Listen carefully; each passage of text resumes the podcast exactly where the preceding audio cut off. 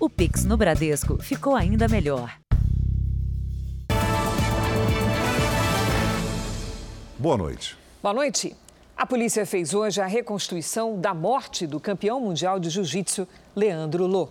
Ele foi assassinado no começo do mês durante um show dentro de um clube em São Paulo. O trabalho é um pedido da defesa do policial militar investigado pelo crime. A reconstituição foi conduzida por policiais e peritos criminais do Departamento de Homicídios e Proteção à Pessoa e foi feita no clube onde o tenente da PM, Henrique Veloso, matou com um tiro na cabeça o campeão mundial de jiu-jitsu Leandro Lô. O crime foi no último dia 7 durante um show. Segundo testemunhas, após uma discussão, o policial militar pegou uma garrafa de bebida que estava na mesa do lutador. Leandro Lô reagiu e imobilizou com um golpe. Os amigos do atleta separaram a briga, mas logo em seguida o PM sacou uma arma e atirou em Leandro. Estes vídeos mostram o desespero de amigos da vítima. O atleta ainda foi levado a um hospital da região, mas acabou morrendo. A família e os amigos querem justiça. Eu acredito que o trabalho dos policiais será feito, porque tem provas, tem testemunhas, tem toda a situação. O policial se apresentou, teve a prisão preventiva decretada e o salário suspenso pelo governo de São Paulo. Não foi a primeira vez que o tenente Henrique Veloso se envolveu em confusão. No ano passado, ele foi condenado a nove meses de prisão por desacato e agressão contra colegas de farda por causa de uma briga ocorrida em frente a uma casa noturna em 2017. Agora, a defesa do policial militar disse que depois do desentendimento com o lutador, Henrique Veloso atirou em legítima defesa, quando se viu cercado por seis homens, na maioria também praticantes de artes marciais. O tenente Henrique Veloso não participou da reconstituição, apenas policiais, peritos e testemunhas. Um dos advogados do PM disse que foi a defesa quem fez o requerimento para essa reprodução simulada. Segundo ele, para provar de forma técnica que há divergências entre os depoimentos de quem presenciou o que aconteceu na noite do crime. Os depoimentos têm pontos que num determinado momento dizem uma, uma coisa, num outro depoimento diz outra coisa. O objetivo da defesa é esclarecer os fatos. Os crimes de sequestro relâmpago crescem nas estatísticas e, em alguns casos, os criminosos têm agido de forma cruel. Hoje, pelo menos três pessoas foram vítimas no estado de São Paulo. Em um dos casos, os sequestradores chegaram a jogar gasolina no corpo de uma delas. Este homem, que não quer se identificar, foi sequestrado quando voltava para casa depois de deixar os filhos em uma escola da zona leste de São Paulo. Na abordagem, foi obrigado a entrar em outro carro. O homem ficou cerca de três horas em poder dos criminosos neste carro que tem a placa clonada. Sofreu ameaças durante o sequestro e acabou fornecendo suas informações bancárias. Os bandidos conseguiram realizar transferências no valor de 40 mil reais. Eles falavam, olha, se você não falar a senha, se você não falar o que você tem, se você não falar, a gente vai estourar a tua cabeça, a gente vai matar você, vai matar, vai na sua casa, mata a sua família. A perseguição só começou porque a polícia militar foi alertada sobre a situação irregular do carro através de radares. Mas os quatro criminosos pularam do veículo em movimento e conseguiram fugir. Na zona oeste da capital paulista, dois homens e uma mulher foram presos suspeitos de outro sequestro relâmpago. A vítima ficou 22 horas num cativeiro. Para assustar o homem, os criminosos chegaram a jogar gasolina em cima dele. Confundiram a vítima com outro advogado na rua, pegaram 3 mil reais em dinheiro, sendo que eles acharam pouco essa quantia de 3 mil reais e por esse motivo é que eles torturaram a vítima. Em Osasco, na Grande São Paulo, um motorista que se perdeu foi cercado por criminosos.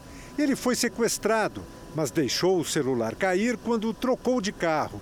Mesmo assim, sofreu ameaças durante sete horas. Eu tinha que arrumar o telefone da minha família, que meu pai era empresário, que tinha que arrumar dinheiro, que eles iam me deixar lá uma semana. No local da abordagem, a polícia conseguiu prender um homem e apreender um menor que procuravam pelo celular da vítima. O cara falou assim: Eu tô com tanta raiva de você, eu vou pegar o, o chubinho e vou, vou levar para eles. Veja agora outros destaques do dia. Desemprego cai e chega ao menor nível desde 2015. Presidente do TSE e ministro da Defesa acertam teste das urnas no dia da votação. Cantor sertanejo é preso, suspeito de fraude na compra de respiradores. Nossas equipes flagram a ação de carvoarias ilegais numa área de preservação ambiental no Pará.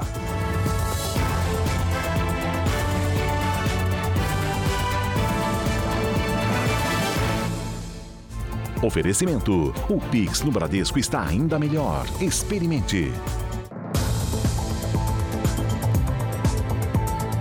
A polícia fez hoje uma operação contra o roubo de fios de cobre em São Paulo. Por dia, em média, são registradas 25 ocorrências na capital, que muitas vezes deixam regiões inteiras no escuro. Sandra trabalha em casa e já perdeu a conta das vezes que teve que parar as atividades por falta de energia elétrica. Só no último fim de semana foram cinco interrupções na rede. Quando a gente ficou só de sexta para sábado, nós ficamos 14 horas sem força. É, ficamos das 10 para das, das 10 para 5 da tarde até as 6 e 20 da manhã. No domingo, a luz acabou duas vezes em espaço de tempo de duas horas. A constante falta de energia afeta também a segurança no condomínio em que ela mora. Os elevadores param, as cercas elétricas deixam de funcionar e os portões automáticos também. A única resposta que nós tivemos que foram roubos de fios. Um levantamento da empresa de distribuição de energia na capital paulista apontou que de janeiro a julho foram mais de 5 mil furtos da rede aérea. São aqueles cabos que ficam nos postes. Isso representa mais do que o dobro do mesmo período do ano passado. Em média, 25 furtos por dia. Os cabos que passam pelo subterrâneo também estão na mira dos criminosos. Até julho foram 128 ocorrências com mais de 12 quilômetros de fios furtados. A polícia fez uma operação nas regiões onde hoje esse tipo de crime é mais comum. Foram identificados cerca de 600 pontos. O que, que nós pedimos? Que a população nos ajude a combater esse tipo de crime, percebendo que alguém está subtraindo material do semáforo ou da iluminação pública ou das redes subterrâneas, ligar para as forças da segurança pública, Polícia Civil, Polícia Militar e Guarda Civil Metropolitana. Os suspeitos de terem torturado dois trabalhadores em Salvador prestaram hoje depoimento. Eles reconheceram a violência, mas foram liberados por não terem antecedentes criminais. Alexandre é quem grava o vídeo das agressões aos funcionários. Ele é o dono de uma loja de roupas no centro de Salvador. Para justificar a ação, disse que desconfiava que os rapazes furtavam o estabelecimento. O que eu fiz foi errado, eu reconheço. E eu só queria, tipo, criar uma situação para entender que aquele não era o caminho. Diógenes é o gerente da loja. É ele quem bate nos rapazes com um pedaço de madeira. Ele disse que nunca tinha feito nada assim antes. Isso aí eu assumo, não posso, não posso mentir nem negar. Mas, como eu falei, foi um momento de surto, eu não entendi o que eu fiz aquilo.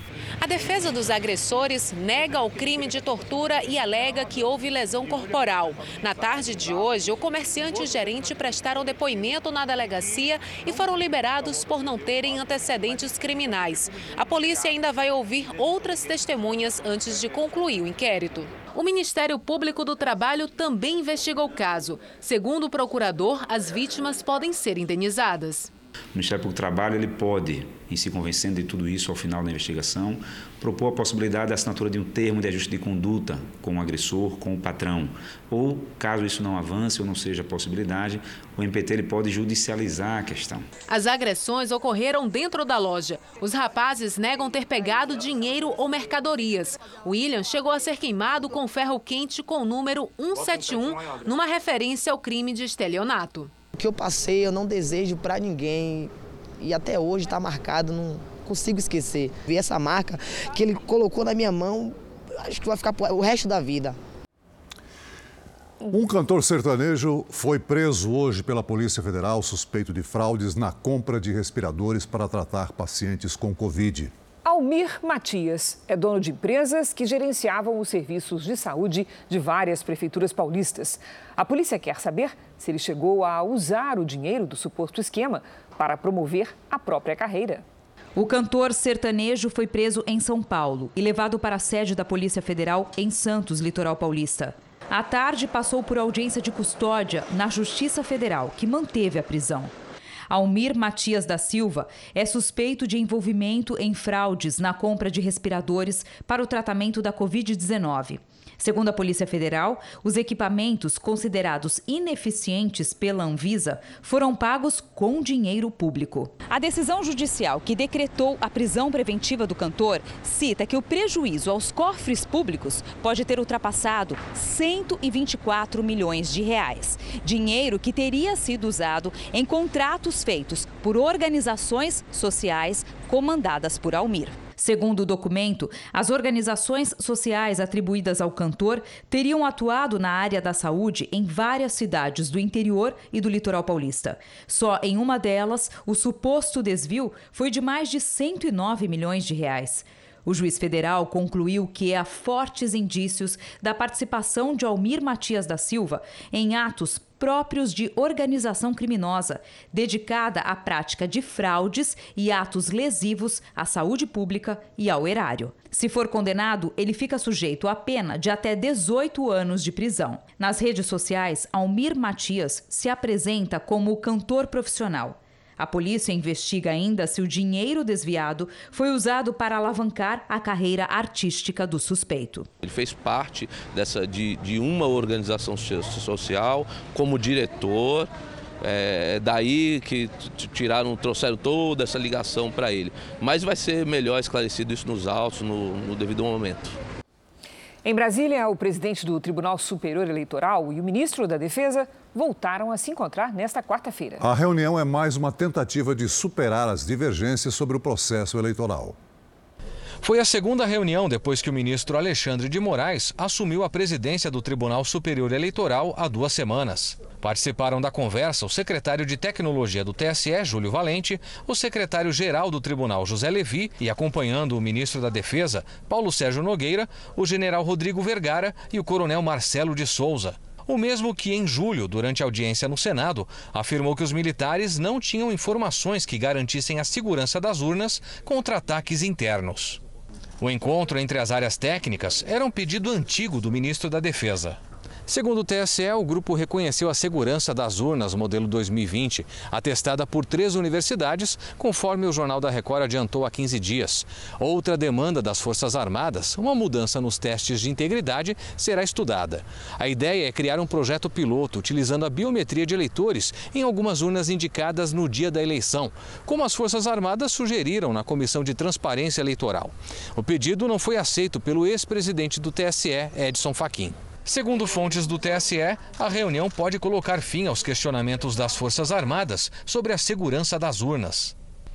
Uma tela exibiu as logomarcas do Tribunal e do Ministério da Defesa, com a figura de mãos se cumprimentando ao centro. Em outra frente relacionada à segurança das eleições, na noite de ontem, os sete ministros do TSE aprovaram a proibição do porte de armas nas sessões eleitorais dois dias antes da votação, no dia da eleição e nas 24 horas seguintes. Só policiais requisitados pelas autoridades eleitorais poderão entrar armados na sessão.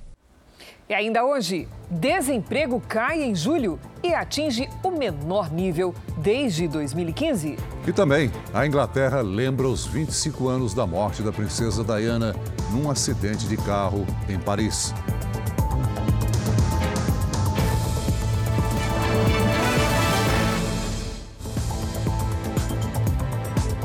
Boa notícia na economia. O desemprego no Brasil recuou para 9,1% em julho e atingiu o menor patamar desde dezembro de 2015. Na aula de costura, a Thaís se prepara para melhorar o que já vem dando certo. Ela vende roupas e agora quer produzir as próprias peças para ter uma marca com o meu nome. Quando você cria uma peça, você coloca a sua ideia no papel e desenvolve aquilo que você deseja fazer. O número de brasileiros trabalhando por conta própria chegou a quase 26 milhões no trimestre encerrado em julho, 1,3% a mais do que nos três meses anteriores. Também teve mais gente contratada para trabalhar com carteira assinada, com um crescimento de 1,6% nessas vagas. Agora são quase 36 milhões de pessoas. As contratações aumentaram em praticamente todos os setores. Os números confirmam a tendência de recuperação mês a mês no mercado de trabalho. O país ainda tem quase 10 milhões de pessoas sem ocupação, mas tinha muito mais. Um ano atrás, eram 14 milhões. De lá para cá, a taxa de desemprego caiu de 13,7% para 9,1%. O índice é o menor desde o trimestre encerrado em dezembro de 2015. O rendimento médio dos trabalhadores voltou a aumentar depois de dois anos. Chegou a pouco menos de R$ 2.700. O crescimento do emprego foi também com as vagas sem registro. Quase 40% dos trabalhadores ocupados estão na informalidade. Este analista diz que a recuperação da economia deve gerar empregos melhores. Estamos gerando um emprego com mais qualidade, com uma remuneração melhor. Então, isso é fundamental não só para o trabalho, mas também para a economia como um todo. Pessoas trabalhando acabam consumindo e se ela tem mais renda para consumir, a gente gera mais trabalho. Para se qualificar, a Caroline procurou o curso na área de moda. Quer estar pronta quando a oportunidade aparecer. Meu plano é tentar investir na, na área infantil, tentar confeccionar roupas para vender ou até mesmo conseguir uma oportunidade nova de emprego, né? numa confecção, numa outra área, porque me abriu novos horizontes. E a repercussão dos dados divulgados pelo IBGE sobre a taxa de desemprego é o tema do podcast JR 15 Minutos de hoje. Eu e o repórter Fábio Menegatti conversamos com o professor e economista Rogério Bragaroli. Ouça no r7.com, Play Plus e nos aplicativos de podcast. O governo federal enviou hoje ao Congresso a proposta para o orçamento de 2023. Vamos a Brasília com o repórter Tiago Nolasco, que tem as informações. Boa noite, Nolasco. Oi, Cris. Boa noite para você, para o Celso e para todos. O texto da Lei Orçamentária Anual foi encaminhado no último dia do prazo. A proposta prevê as despesas e as receitas do governo para o próximo ano. Entre elas, uma reserva para reajuste do funcionalismo público e o pagamento de emendas parlamentares. O salário mínimo proposto é de R$ 1.302. Um dos impasses para 2023 é o valor do Auxílio Brasil. Pela previsão, o benefício de 600 reais voltaria a ser de 400 reais a partir de janeiro. No texto, o presidente Jair Bolsonaro diz que vai buscar soluções junto aos parlamentares para acomodar os 600 reais no próximo orçamento. Agora o projeto será analisado pela comissão mista e depois ainda tem que ser aprovado pelo Congresso Nacional. Cris e Celso é com vocês em São Paulo. Obrigada, Nolasco. Veja ainda hoje, a polícia descobre fábrica clandestina de placas que eram usadas na clonagem de veículos. E também, duas mulheres são presas no exterior, suspeitas de participar de esquema de pirâmide financeira, liderada pelo chamado faraó dos bitcoins.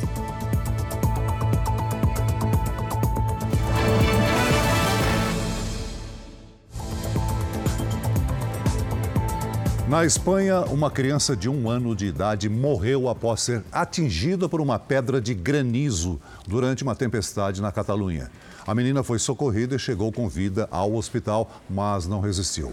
Pedras de até 11 centímetros de diâmetro foram vistas durante a chuva na cidade de Girona.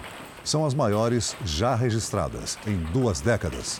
Outras 50 pessoas ficaram feridas durante a tempestade que durou 10 minutos. Setembro chega para marcar a transição do inverno para a primavera. Será que até o próximo dia 22 nós podemos ter mais ondas de frio? Vamos perguntar para Lidiane Sayuri?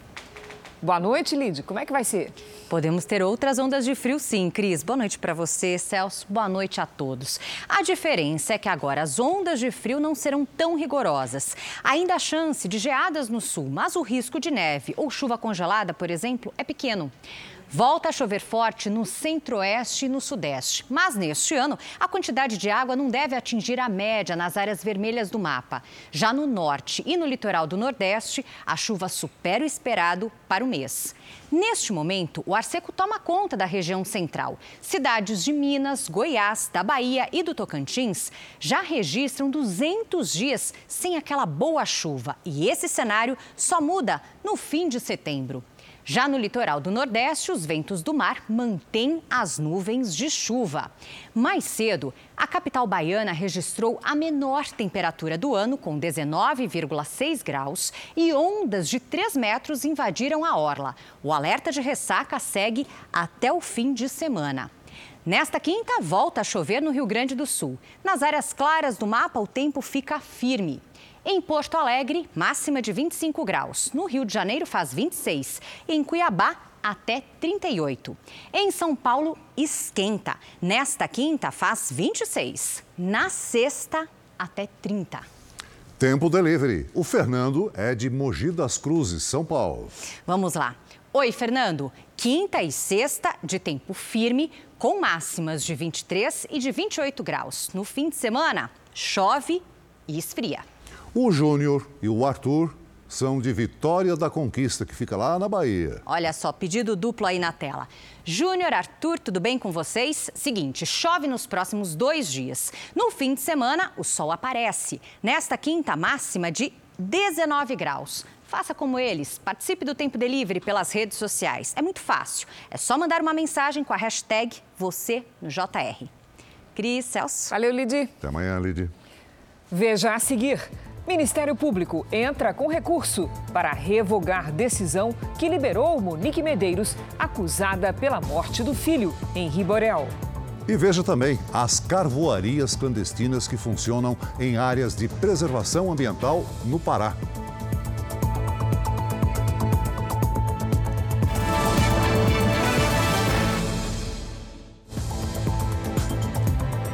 A vice-procuradora-geral da República, Lindora Araújo, é contra quebrar o sigilo de conversas entre o procurador-geral Augusto Aras e um grupo de empresários. Eles foram alvo de uma operação da Polícia Federal por supostamente terem trocado mensagens defendendo um golpe de Estado. O repórter Alessandro Saturno tem os detalhes direto de Brasília. Boa noite, Alessandro. Boa noite, Cris. Boa noite, Celso. Ontem, o presidente do TSE, Alexandre de Moraes, pediu que a Procuradoria se manifestasse sobre manter ou não o sigilo das conversas. Hoje, a vice-procuradora-geral se manifestou pelo arquivamento. O pedido para quebrar o sigilo tinha sido feito por alguns senadores. Na petição enviada ao Supremo, Lindoura Araújo afirma que os parlamentares não têm legitimidade para fazer este tipo de solicitação porque não são parte no processo. Também hoje, a Polícia Federal afirmou que não pediu a Moraes a quebra de sigilo bancário e bloqueio de contas dos oito empresários. A PF diz que pediu apenas a busca e apreensão dos celulares dos envolvidos. A decisão do ministro de quebrar os sigilos dos empresários atendeu a um pedido formulado em uma outra ação pelo senador Randolfo Rodrigues. A petição ela foi feita no inquérito que apura a existência de milícias digitais. Um ministro de Tribunal Superior, ele pode usar o pedido feito em uma ação num segundo processo. Existem casos em que isso já aconteceu no passado, mas chama a atenção o fato de que Randolph faz parte da coordenação da campanha do candidato à presidência Luiz Inácio Lula da Silva, do PT. Cris Celso. Obrigado pelas informações, Alessandro. O Senado aprovou a medida provisória que facilita a correção da tabela do frete rodoviário. O reajuste do serviço será feito sempre que o preço do diesel subir ou descer mais de 5%. Antes, a atualização só ocorria na variação de 10%. O texto já passou pela Câmara e agora será promulgado pelo Congresso Nacional. No noticiário internacional, a inflação na zona do euro voltou a bater recorde. Segundo o Gabinete Europeu de Estatísticas, em agosto o índice atingiu 9,1%. A alta é puxada principalmente pelo preço da energia e dos alimentos, dois reflexos da guerra na Ucrânia. A inflação subiu 0,2 ponto percentual em relação ao mês de julho. O aumento dos custos de energia em até 300% levou muitos bares no Reino Unido a anunciar o encerramento das atividades. Na Espanha, o transporte ferroviário passará a ser custeado pelo governo a partir de setembro. Num relatório enviado à Justiça Militar, a Polícia Federal pede a condenação por associação criminosa do ex-sargento Manuel Silva Rodrigues, preso em 2019 por tráfico internacional de drogas. Ele foi flagrado transportando cocaína para a Espanha num avião da Força Aérea Brasileira. Manuel Rodrigues cumpre pena por tráfico de drogas na Europa. A Polícia Federal também apontou o nome do suposto dono da droga e a participação de outro sargento da Aeronáutica, que seria o responsável por recrutar militares para o transporte ilegal. O Jornal da Record faz uma pausa para o horário eleitoral. Voltamos logo em seguida com mais JR. Nossos repórteres flagram carvoarias clandestinas em área de preservação ambiental no Pará.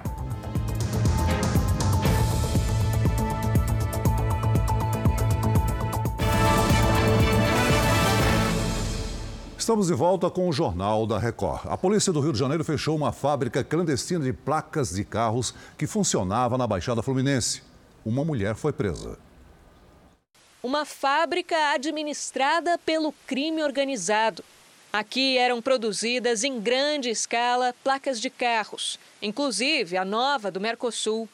Prensa, tinta e todo o material usado para falsificação foram apreendidos. O trabalho era sofisticado para driblar as autoridades. É um negócio milionário e exige perfeição. Né? Essas placas são tão perfeitas quanto as verdadeiras. A apreensão foi feita na cidade de São João de Meriti. A dona da casa foi presa em flagrante no momento em que entregava uma placa falsa a um comprador. Rosângela Aparecida Miller é apontada pela polícia como uma das maiores fornecedoras do Rio de Janeiro. Nesse flagrante, ela leva o material encomendado a um motociclista. A produção girava em torno de 100 placas por mês. Para carros, duas saíam por até 600 reais. Segundo a investigação, o que era produzido na fábrica clandestina chegava às lideranças da maior facção criminosa do Rio. Essas placas seriam colocadas em veículos roubados que depois eram clonados. A frota era vendida e também usada pela quadrilha para praticar outros crimes. A polícia chegou à fábrica depois da apreensão de um carro roubado no Rio de Janeiro e que recebeu uma placa falsa. Mas afinal, como saber se um veículo comprado dentro da lei foi clonado? Um sinal de alerta pode estar em multas de trânsito com infrações não reconhecidas pelo proprietário. Nesse caso, é importante procurar o Detran e a polícia o registro da suspeita de clonagem, porque isso vai gerar uma série de problemas proprietário, como multas, processo de suspensão de carteira e várias irregularidades, até atividades criminosas, que ele vai ter como se resguardar provando que ele tomou todas as medidas cabíveis para evitar esse problema. No Rio Grande do Sul, a Polícia Civil investiga a morte de cães que teriam consumido ração contaminada. A Cristiane cuida de 14 cachorros na própria casa em Porto Alegre. Nos últimos dias, dois deles ficaram doentes e morreram.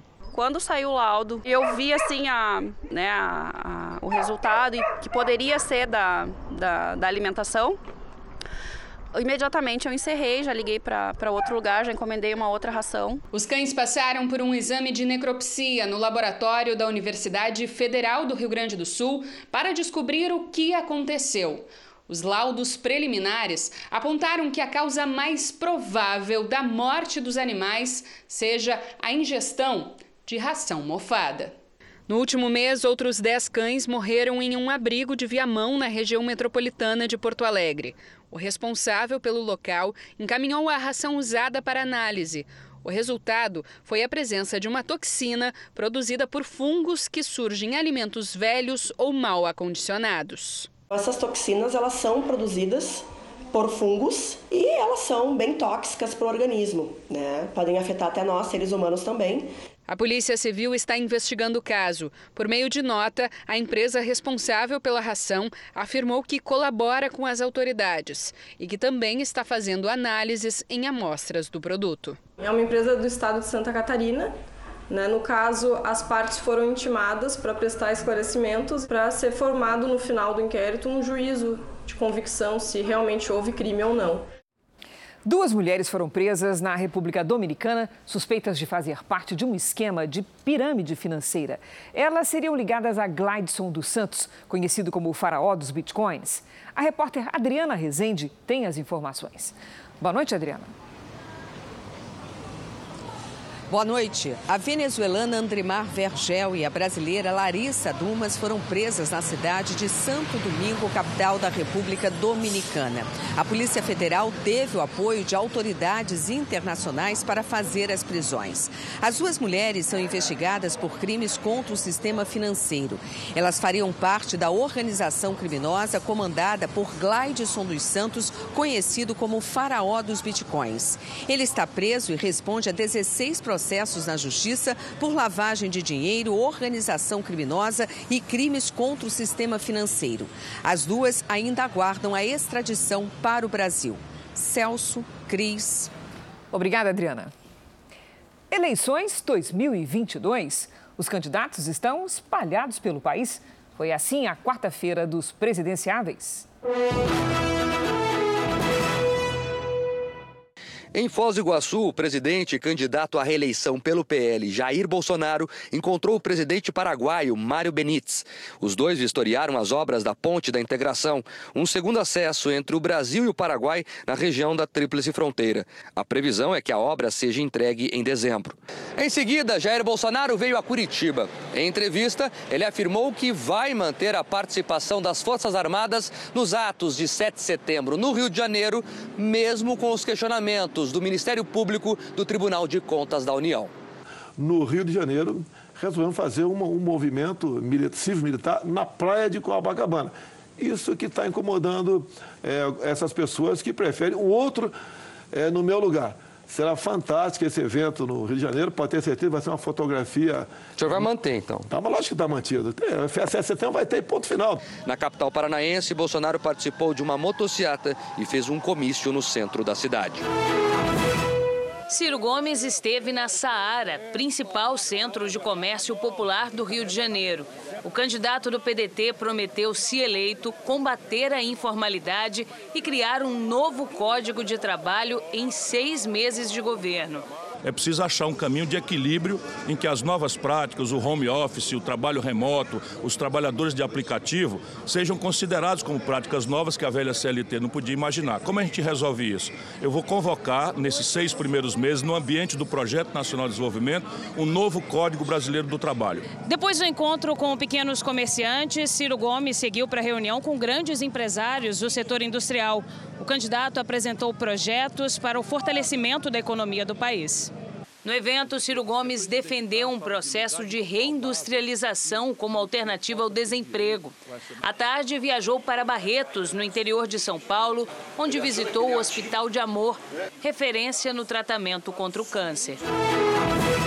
No Amazonas, o primeiro compromisso de Lula, candidato pelo PT, foi em uma fábrica de motos, na Zona Franca de Manaus. Lula conversou com os funcionários por cerca de uma hora e disse que vai preservar a Zona Franca. O candidato prometeu gerar novas vagas de trabalho na construção. Nós começamos rapidamente porque nós vamos retomar. Primeiro, obras na construção civil. Por exemplo, Minha Casa Minha Vida nós vamos retomar. O Luz para Todos nós vamos retomar. A Cisterna nós vamos retomar. As obras do PAC que foram paralisadas nós vamos retomar. E o Estado vai ter que ter competência de colocar dinheiro para incentivar o empresário a colocar dinheiro. Lula ainda teve mais dois compromissos aqui em Manaus. Um no Museu da Amazônia para falar sobre desenvolvimento sustentável e no último participou de um comício. O petista voltou a prometer que, se for eleito, vai manter os 600 reais que já são pagos hoje pelo governo federal no Auxílio Brasil. A candidata do União Brasil, Soraya Tronic, se reuniu em Brasília com representantes dos delegados da Polícia Federal. A candidata voltou a defender mandatos de dois anos para o diretor-geral do órgão e a ampliação das operações contra a corrupção. Soraya também defendeu as indicações que deu para a distribuição de quase 93 milhões de reais do chamado orçamento secreto, que permite o repasse de dinheiro de emendas parlamentares sem que o deputado ou senador que indicou seja revelado. Nenhuma emenda minha indicada desde 2019 foi secreta. Todas elas foram transparentes, então estou muito tranquila nesse, nesse aspecto. A candidata também se reuniu com representantes do Observatório Político do setor de serviços e recebeu propostas do setor para os próximos anos. A candidata do MDB, Simone Tebet, teve encontro em São Paulo com representantes do Observatório da Democracia do Parlamento do Mercosul. Em conversa com jornalistas, a candidata disse que vai buscar investimentos de parceiros internacionais para gerar empregos no Brasil. O Brasil precisa voltar a crescer para gerar emprego e renda. Não conseguirá fazer isso sozinho. Não consegue fazer isso só com investimentos públicos. Precisa ter parceria pública e privada, com a iniciativa privada nossa e, óbvio, em parceria com os investimentos privados internacionais internacionais. O candidato do Novo, Felipe Dávila, participa agora à noite de um encontro com candidatos do partido. Pablo Marçal, do PROS, deu entrevistas e gravou o programa eleitoral. Roberto Jefferson, candidato do PTB, não divulgou a agenda. Um dia após a morte de Mikhail Gorbachev, o último líder da União Soviética foi lembrado na Europa como o homem que ajudou a acabar com a Guerra Fria. Já na Rússia, o ministro das Relações Exteriores acusou opositores de usarem o nome de Gorbachev para atacar o país. Foi no período entre 1985 e 1991 que Mikhail Gorbachev firmou acordos que acabaram com a Guerra Fria. Em 1990, ganhou o Prêmio Nobel da Paz. Hoje, o primeiro-ministro da Alemanha, Olaf Scholz, reconheceu que Gorbachev ajudou a Alemanha a ser unificada após a guerra. O presidente Emmanuel Macron, da França, chamou Gorbachev de um homem de paz. Já Boris Johnson, o primeiro-ministro do Reino Unido, afirmou que o ex-líder soviético realizou mudanças que melhoraram o mundo. Em um comunicado publicado pela Casa Branca, o governo americano chamou Mikhail Gorbachev de um homem notável. Para o presidente Joe Biden, o ex-líder soviético arriscou a carreira política para tornar o mundo um lugar mais seguro e com mais liberdade. Na Rússia, a morte de Mikhail Gorbachev foi recebida com frieza. O ministro das Relações Exteriores acusou líderes ocidentais de usarem o fato para fins políticos. O porta-voz do Kremlin afirmou que o ex-líder mudou a história do mundo mas que o romantismo sobre a reaproximação com o Ocidente foi mal colocado. Já o presidente Vladimir Putin reforçou a importância de Gorbachev e disse que o ex-líder enfrentou grandes desafios para fazer as reformas necessárias. Gorbachev morreu aos 91 anos após uma série de doenças graves. O funeral está marcado para sábado, em Moscou, e será aberto ao público. De volta ao Brasil, o Ministério Público do Rio entrou com um recurso para tentar revogar a decisão da Justiça que libertou Monique Medeiros. Suspeita de envolvimento na morte e tortura do filho Henri Borel, de quatro anos, ela deixou o presídio na segunda-feira. Monique responde pelo crime junto com o ex-vereador Jairo Souza Santos Júnior, o doutor Jairinho. Os dois foram presos em abril do ano passado no recurso, o Ministério Público lembra que Monique já coagiu testemunhas e que, por isso, pode interferir nas investigações. Cenas de violência foram registradas durante a partida entre o CSA de Alagoas e o Náutico de Pernambuco. O jogo foi pela Série B do Brasileirão. A partida terminou 2 a 0 para a equipe de Alagoas, mas houve muita confusão no estádio Rei Pelé. Nas arquibancadas, a polícia usou de violência para apartar uma briga entre torcedores do Náutico e seguranças. Já na rampa de acesso, integrantes da torcida do time de Recife, ajoelhados, são agredidos com cacetete por policiais. A Polícia Militar de Alagoas informou que repudia qualquer agressão. A Corregedoria Geral da PM comunicou que o caso vai ser investigado. O Ministério Público de Alagoas afirmou que também vai acompanhar o caso de agressão. Exclusivo. No Pará, carvoarias ilegais funcionam relativamente perto da capital, Belém. Elas são instaladas em áreas de preservação. Os produtos que saem das carvoarias ilegais são vendidos em diferentes bairros da cidade. Quanto é que tá esse pacote de carvão? Cinco reais. Cinco reais cada? É. Pacotes maiores são bem mais caros. Quanto é que tá a saca de carvão, moça? 40. As embalagens dos carvões são sacolas plásticas, sem nenhum nome ou registro indicando a origem do produto. Fomos até a zona rural do município do Acará, não muito longe da capital Belém. Foram quase duas horas e meia de viagem por estradas de terra que cortam trechos de floresta. A gente recebeu informação de que aqui tem uma carvoaria ilegal. Inclusive, logo na entrada, ó, a gente já vê sinais de madeira queimada, ó, é carvão caído aqui na entrada. No meio das árvores que ainda estão de pé, encontramos galões de combustível. Eles utilizam a gasolina, esse combustível, para atear fogo e então começar o processo de queimada. Os acampamentos dos carvoeiros são improvisados com estas lonas. Os fornos são feitos com o barro do próprio terreno. Os fornos aqui são quase todos do mesmo tamanho. Tem 4 metros de comprimento por mais ou menos 2 metros de altura. Aqui dentro cabem 8 metros cúbicos de madeira. O que dá para fazer até 80 sacas de carvão como essa. Segundo os donos da terra, cerca de 2 mil metros quadrados de floresta foram destruídos pelos carvoeiros, uma área equivalente a dois campos de futebol. O terreno faz parte de uma comunidade quilombola de preservação ambiental. Não existe licença para a produção, por isso o carvão feito aqui é ilegal. Uma carvoaria, por exemplo, ela começa pelo processo de derrubada da floresta. Né? Para trás ficam buracos na floresta que muitas das vezes não tem possibilidade de recuperação em tempo curto. Então é muito prejuízo para as comunidades.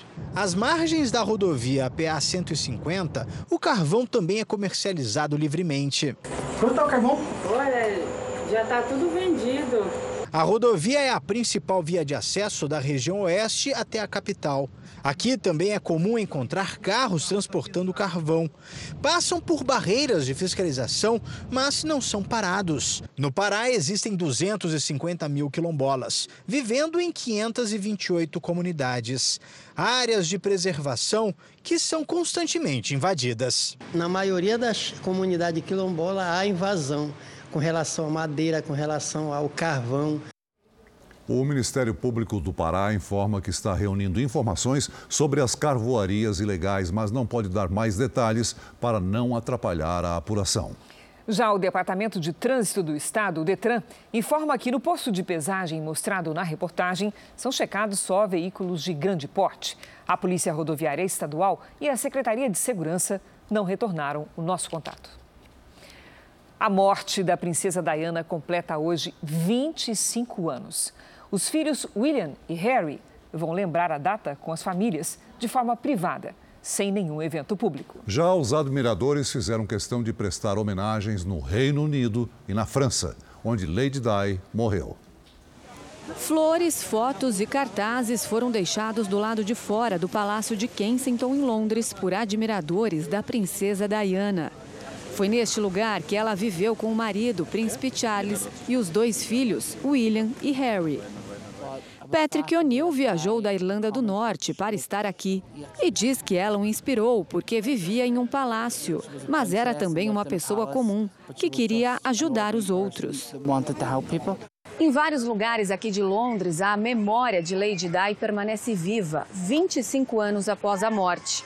Entre eles, esta fonte que leva o nome de Diana. Ela foi inaugurada pela própria Rainha Elizabeth II há 18 anos e projetada para refletir a vida da Princesa de Gales, título que foi mantido mesmo depois de Diana se divorciar do Príncipe Charles. A fonte é feita com granito, tem trechos de cascata e fica no principal parque da cidade. O espaço ao ar livre atrai adultos e crianças, principalmente nessa época de verão no hemisfério norte. O rosto e o nome de Diana estão estampados em diversos itens nas lojas dos principais pontos turísticos do Reino Unido. Se estivesse viva, estaria com 61 anos. A chamada Princesa dos Pobres morreu em um acidente de carro em um túnel rodoviário de Paris, em 31 de agosto de 1997. Foi depois do divórcio do príncipe Charles. Junto a Diana estava o namorado Dodge Al-Fayed, um empresário egípcio que também não resistiu, assim como o motorista. Sobre o túnel, um monumento coberto de folhas de ouro foi construído em homenagem à princesa e batizado como Chama da Liberdade. O mundo precisa de gente como ela, pronta para abandonar todas as convenções e mostrar amor a outras pessoas, afirmou essa turista. O Jornal da Record de hoje termina aqui. Esta edição na íntegra e também a nossa versão em podcast estão no Play Plus e em todas as nossas plataformas digitais. E à meia-noite e meia tem mais Jornal da Record. Fique agora com as emoções da série Reis. E logo em seguida você assiste a Amor Sem Igual. Ótima noite para você. Boa noite.